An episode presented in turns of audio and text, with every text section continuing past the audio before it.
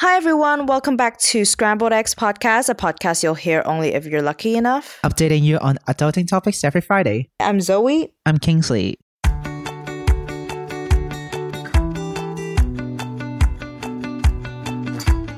So today it's the English podcast, which is the Scotch Egg podcast, which means we will be recording this podcast in English.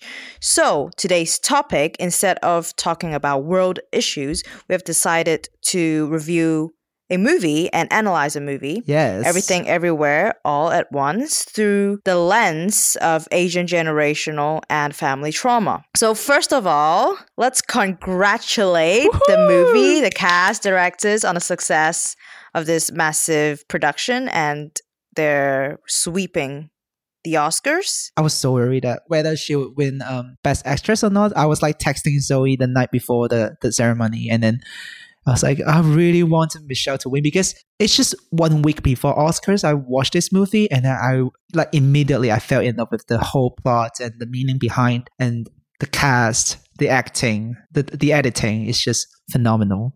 And I was so I'm so happy that they all won. Not all the awards, but like most of the awards. Most of the awards. Yeah. I think it's also because we, as um, Asians, we know Michelle. yes. like as an actress for like a really really long time like she was in um, crazy rich asians and a lot more i think hong kong movies or Yeah. asian production Yes. movies so we're kind of really rooting for her although i haven't seen that movie yet when the oscars aired or when the movie first came out i think we have seen it in like being on posters in the front of the cinemas and it was like massive during the time as well Yeah. but i just never had enough you know Motivation. attraction to the movie Yeah. yeah or motivation to actually go and watch it Yeah.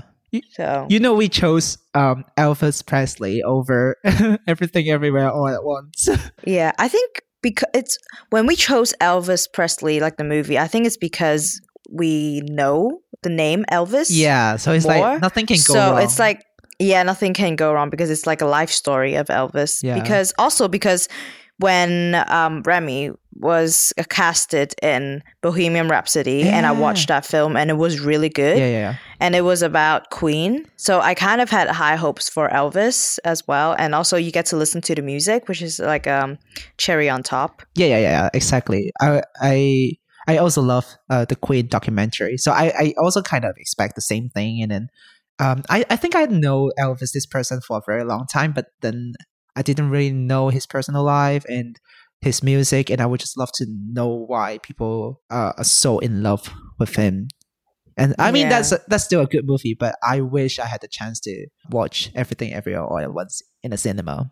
I think that would be an, an entire different experience. yeah weird but good maybe weird Okay. Definitely. So before I watch this movie, I have read reviews online and also I've talked to Kingsley about the movie. He watched it before me.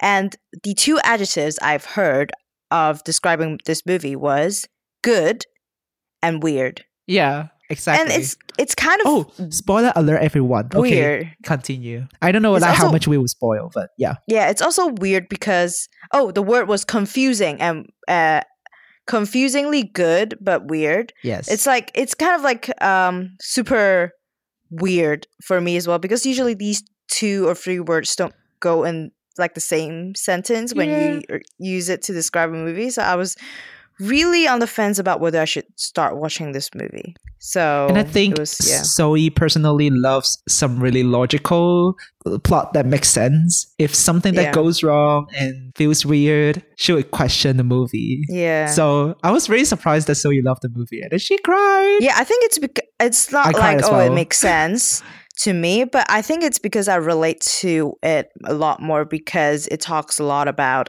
Asian families. Like the protagonist is Evelyn is an is um an Asian woman who Mm. runs a laundromat with uh, her husband, and then her father, which is Ko Gong Gong, and in the movie lives with her, and she has a daughter called Joy, who is a lesbian, I think. Yes, she is. Yeah. And it talks a lot about how Asian families work. Like, you know, we see memes all the time about how parents won't say sorry to you. They'll just bring you fruits into your room as like an act of, you know, peace. But yeah, a lot of these um, Asian family, like the ways we treat each other or the ways Yeah. that we're brought up, I think the reason why I like this movie so much is because I relate to it quite a lot. Mhm. There was this uh, scene where Evelyn was telling Joy that she needs to eat better because she looks fat. Yes. Like I relate to that a lot because like that's what my parents tell me. Like, I know they don't mean it in like a bad way, as in like body shaming or me or whatever. But I think it's just like a general thing that Asian parents do to their kids. Yeah, yeah, yeah. It's just like forcing their opinions on the children. I think we, growing up in an Asian environment, we certainly have all these kind of experience. Like, oh, if you if you're too thin, and they would say, oh, you're starving, just eat a lot, and they will give everything to you. Like, you know, when you're at family dinner, they will hand over the dish in front of you. Just have some meat or have some vegetables, eat more, and then they will just continue to give you something to eat. I think that works the same way as well. Yeah. I think food is kind of like a symbol of love in Asian culture. Oh yeah, Not just is. like Chinese, I think in Asian, um, Yeah, yeah, yeah. like uh, Asia generally. So let's talk a bit about our Asian background. So, uh, yeah, a bit about our family background. Is there anything particular about your family you want to share or your Mm. relationship with them? Is it similar to the way that Evelyn and Joy have, or is it more chill? Like, um, is it Waymond, uh, the way that Waymond and Joy has? I, I think I grew up in a um, relatively traditional Chinese family. Um, I think there are certain values that my parents believe in. Um, let's say um, you cannot have tattoos, you can, cannot have piercings. Like as a man, you should act act like that. Or they would teach me a lot about the Chinese tradition. But I respect that a lot because I mean, growing up as a as a Chinese, cultural wise, I think Mhm. um, I I, lo- I I actually love the culture. I love the food. I love the festivals and everything. I, I, I think I'm proud of this culture. But obviously, there's something that we, like my parents and I, don't agree with each other. But it's not that we, we need to have a fight about it. I think my relationship with them was quite good. It's quite good. It's not was quite good. It's quite good.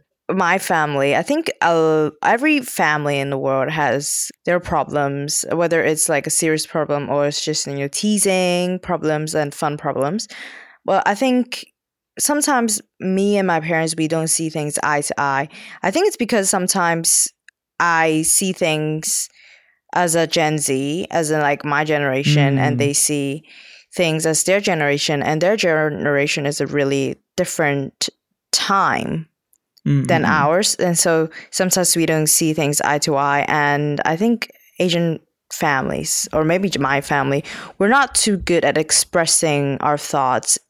I've been raised to, you know, try and guess what is on people's minds so I can act accordingly and not offend them. But most of the Mhm, mhm. time, it's really hard to guess unless you're like Sherlock Holmes or something. It's really hard to guesstimate what people are thinking so you don't offend them. And I've been trained to do that since I was very young. So sometimes I just try to not offend people, but at the same time, when you do that as like a family, it's really hard to get close because you don't discuss anything. Mm, mm. Because sometimes what you think others are thinking is not actually what they're thinking. So I sometimes like families, it's just hard to connect when you're guessing what's going on in each other's lives and not actually communicating things and trying to resolve things.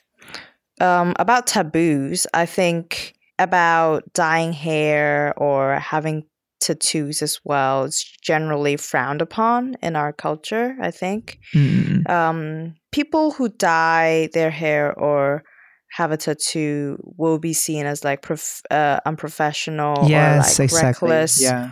or some kind of gangster. Um, I don't think this is just necessarily an Asian thing. I think it's more a worldwide thing sometimes. You know, the other day I was talking to my colleague, and um, I told them that uh, my parents wouldn't want me to dye my hair because they think it's such an unprofessional thing to do. Especially, I'm working in an architectural industry, and they think if you ever need to meet your client, meet your boss, they wouldn't want to see you in like a bleached hair, like auburn hair, any any color in any color. And, and then my colleagues were shocked because they think it's such a normal thing to do in their culture.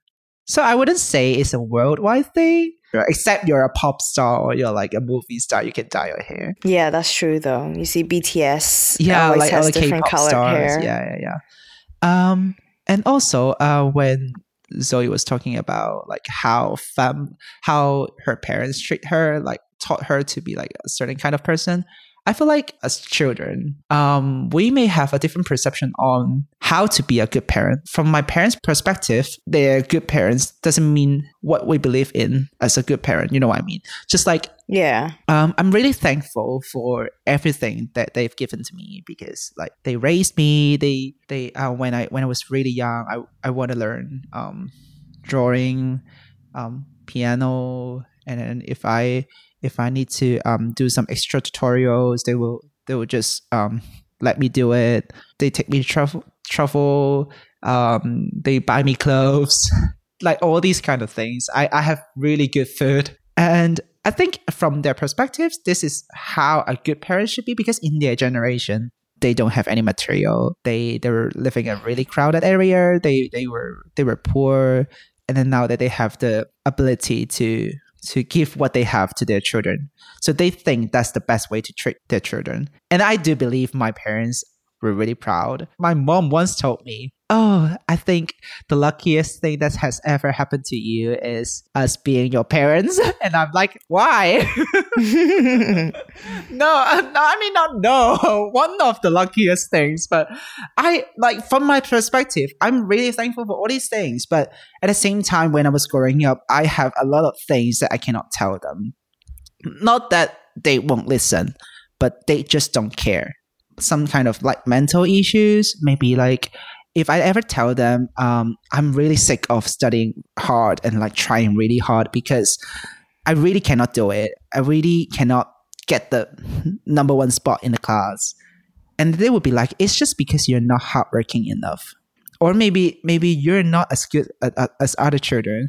Or maybe if I want to share them with my love life, I mean I don't really have a love life, but like my love experience, they will not even listen because they're like, you're, you're too young, you know nothing. yeah, my parents always say that. Yeah, you're you're too young. Like if I ever comment on someone uh, not finding a partner in their life, they're gonna live alone. Like maybe that's like, because there's one time I was I, I- said something like, oh, because maybe that person he just don't want to um get married. He just want he just want to spend his time on his on his own. And then my dad just shouted at me like, you don't know everything. You're just a child. And I'm like, why?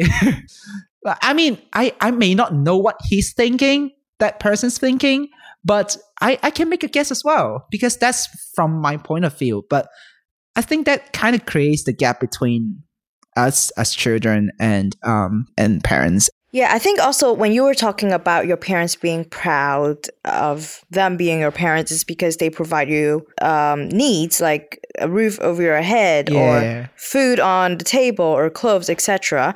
I think it's also because they come from um, a generation where the quality of life Yeah, the Uh, post-war physically, generation. was not- yeah. yeah was not that good so that those were the things that they maybe didn't have during their childhood and that's why when they're parents they want to give these to their children and kind of fulfill Mm, the needs of their children physically because they didn't have it back then Mm. that was the main the core part of being a good parent but whereas now our generation we have that physical um, stability we focus more on what we don't have now which is sometimes you know mental stability Yeah. that our family doesn't give us so i think it's like what we deem as good parents varies from generation to generation based on what that generation lacked when they Mhm. were a child.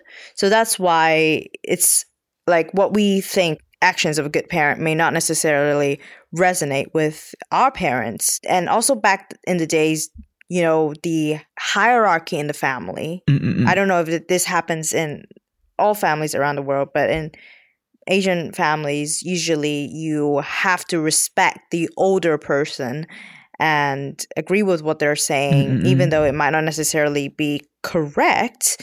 Because they're older than you they're senior and Mm. you they you should respect them. And sometimes you cannot talk back to them even if they're wrong.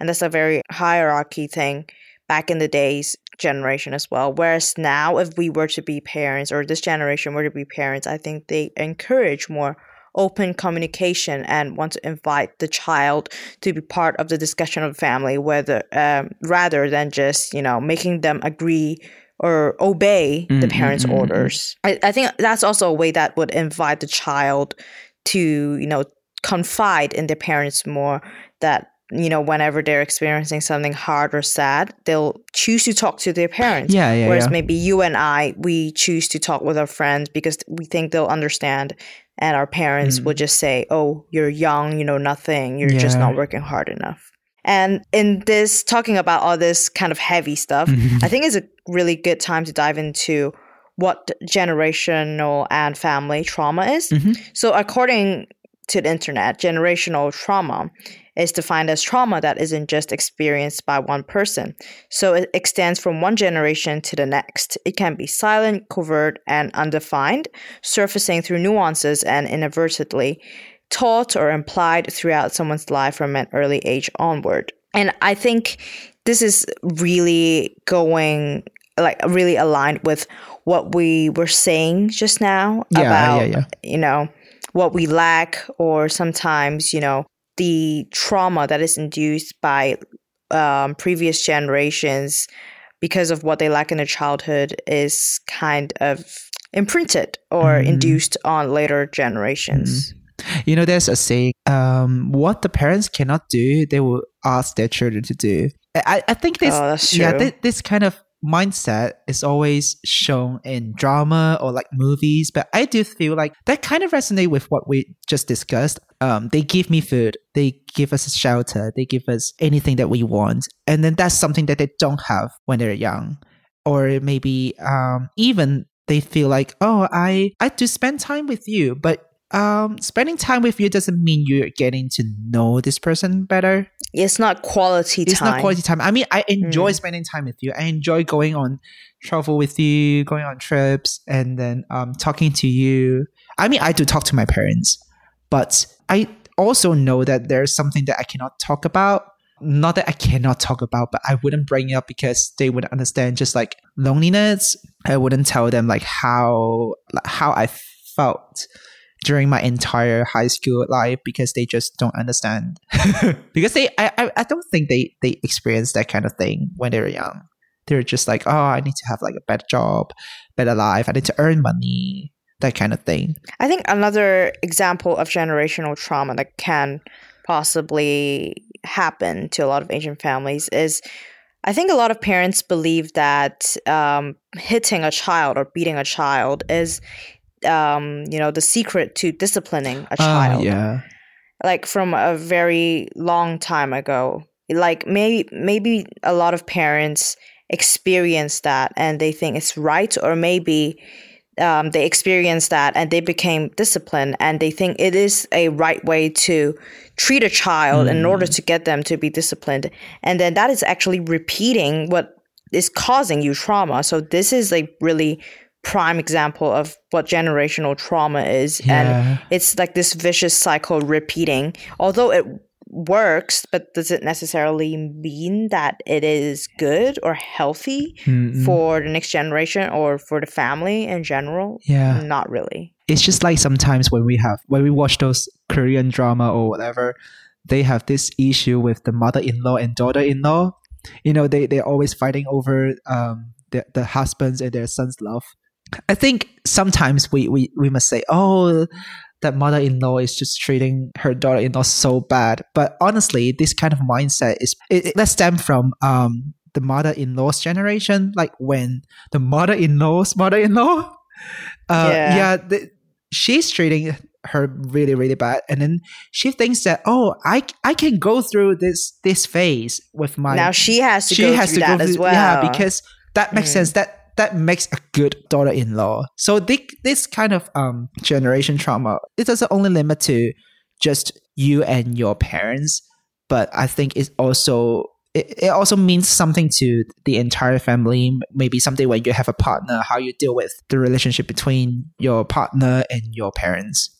Yeah, and I think why this we wanted to discuss this so much is because when we were watching the movie Mm. and we were seeing Evelyn saying how Joy's life is a mess and then criticizing Joy about everything she's doing and then thinking herself is a re- already a really good mother because oh she is allowing her daughter to become a lesbian or something. Oh, yeah. Yeah. And this is Oh actually later on in the movie, it is actually kind of in Evelyn's memory or fragments of her past that shows that this is exactly what her father did to her. As in, like saying her life is a mess, you're gonna ruin your life, and basically never being proud of her no matter what path she chose. yeah. And that's why, and also, maybe this is also Evelyn doing this subconsciously or unconsciously to her daughter as well Yeah. because she thinks this is the norm, the normal thing. And that's why she's doing this to her daughter as well.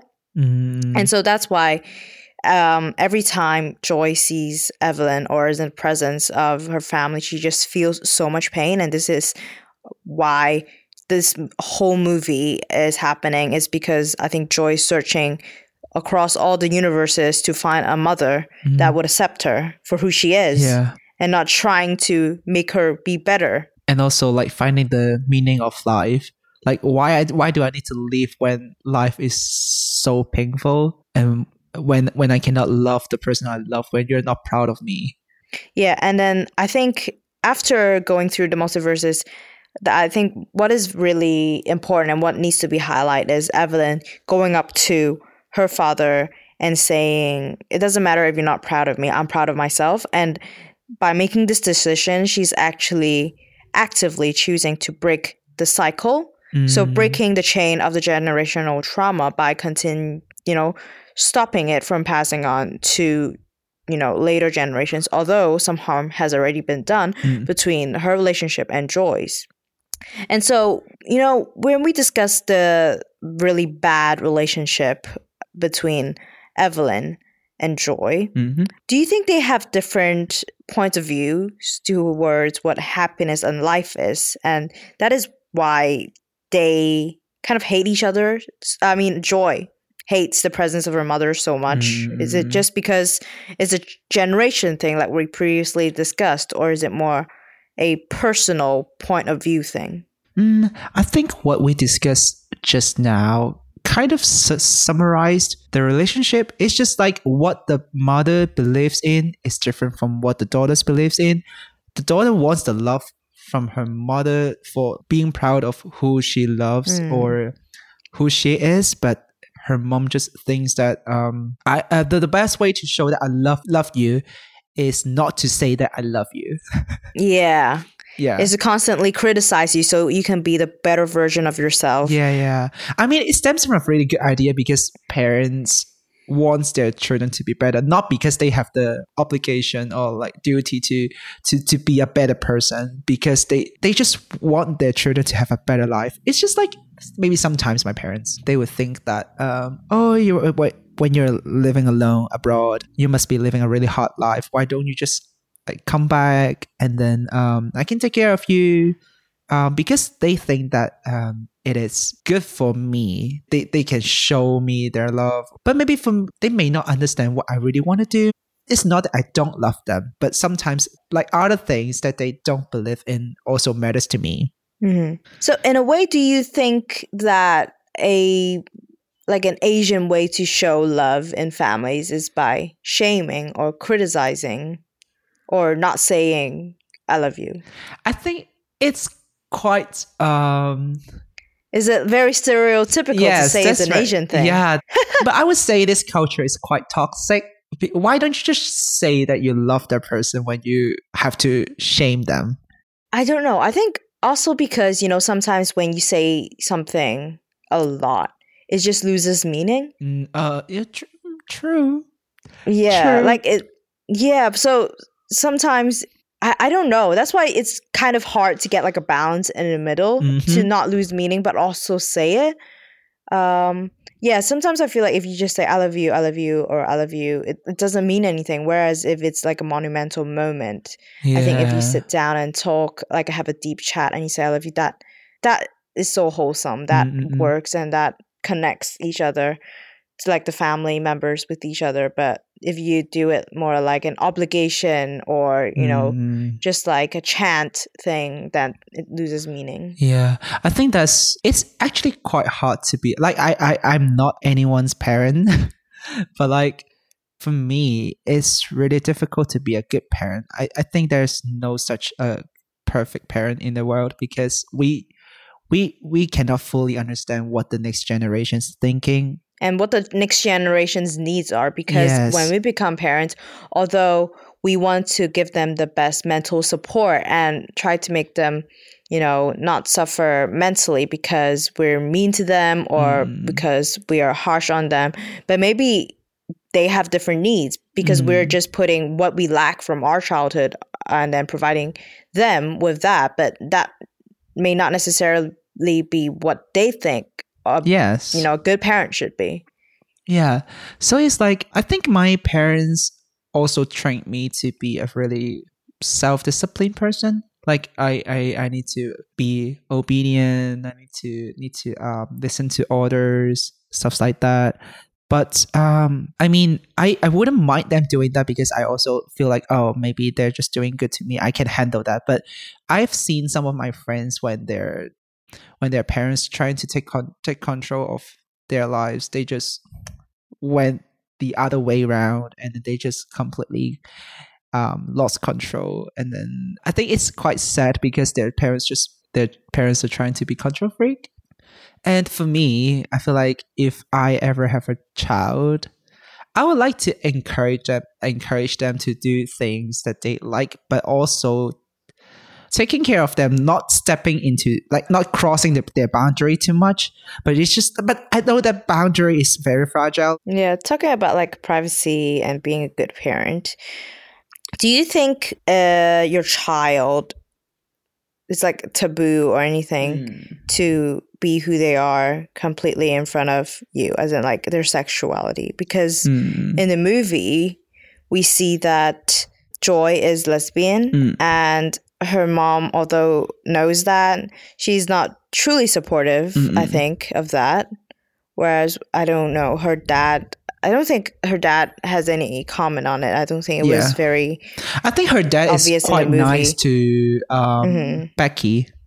yeah. So do you think your child should be freely expressive of who they are sexually in front of you or do you think that's too much to handle? And what do you think your parents will think if you are of a um, sexual orientation or sexuality that they may not prefer or Mm. think you have, you know? Um, I think first of all is communication, of course, because I, I think yeah maybe in our generation, sexuality is something that we can we, we may not bring it up with our parents. If you some like one day if you tell your parents you're gay or you're a lesbian or you're bisexual, pansexual, queer, um, they they don't understand that. They they because in their belief, in their traditional belief, um, men and women should belong to each other, and then there's no such thing called homosexuality or like whatever, like pans pansexual anything. They don't have this mindset. So when you talk to talk to them with topics like this, they wouldn't understand you because they don't have that kind of thing when they grow up. Mean, Not that not that they don't have, but they don't understand. They didn't have this mindset. So bring that concept to our generation when we become a parent. There will be certain things that we may not agree with our children as well. But I I would I hope that not that I I guarantee I can be a good parent, but I hope that um I would try to remember when I was young. Um I will I will also have this issue with my parents Mm-hmm. because they don't understand my generation. And obviously, I wouldn't fully understand. I would try to understand, or I, I would get to know them more. And then if Mhm. they're happy to open to me, that's good. Because the the way we treat our friends is different from how we treat our parents. And I sometimes I don't think um like treating our parents as the way we treat friends is the best way because sometimes we need to have that distance between our parents and us. Yeah, I, I get it. I think also because when we like at when we are at the age that we are now, I think we're so overwhelmed by uh, like all these things we're encountering as adults, Mm, the world and everything, and we have a lot of thoughts on their on our minds. And the last thing we need is uh, parents, you know, criticizing our every move when we're totally new and being exposed to all these new elements in the world, and we're Mhm. just trying our best to, you know, show up every day, try to do what's right, try to be the best that we can be mm, mm, but we like you know sometimes like parents like we previously talked about they criticize you maybe in their eyes it's a way to that they love you and they want you to be better. But when you're facing so many different thoughts and things at the same time i think the thing you need most is support rather than criticism. That's why we would try to get kind of away mm, for a while mm. from them to kind of you know get some space physically and mentally through our heads. Yeah, I think like um from for us living abroad, it really gives me the, the space for, for us to reflect on all those years. Like is something right to do to us or um how important are they to us? Like I, w- I, I, I would definitely say my parents means a lot to me because I, I mean I love them. Even we we may not agree on certain things, but I still love them. Like studying abroad made me realize how much I love them. But it doesn't mean that because I love them, I need to sacrifice my belief as well. It's just like Mhm.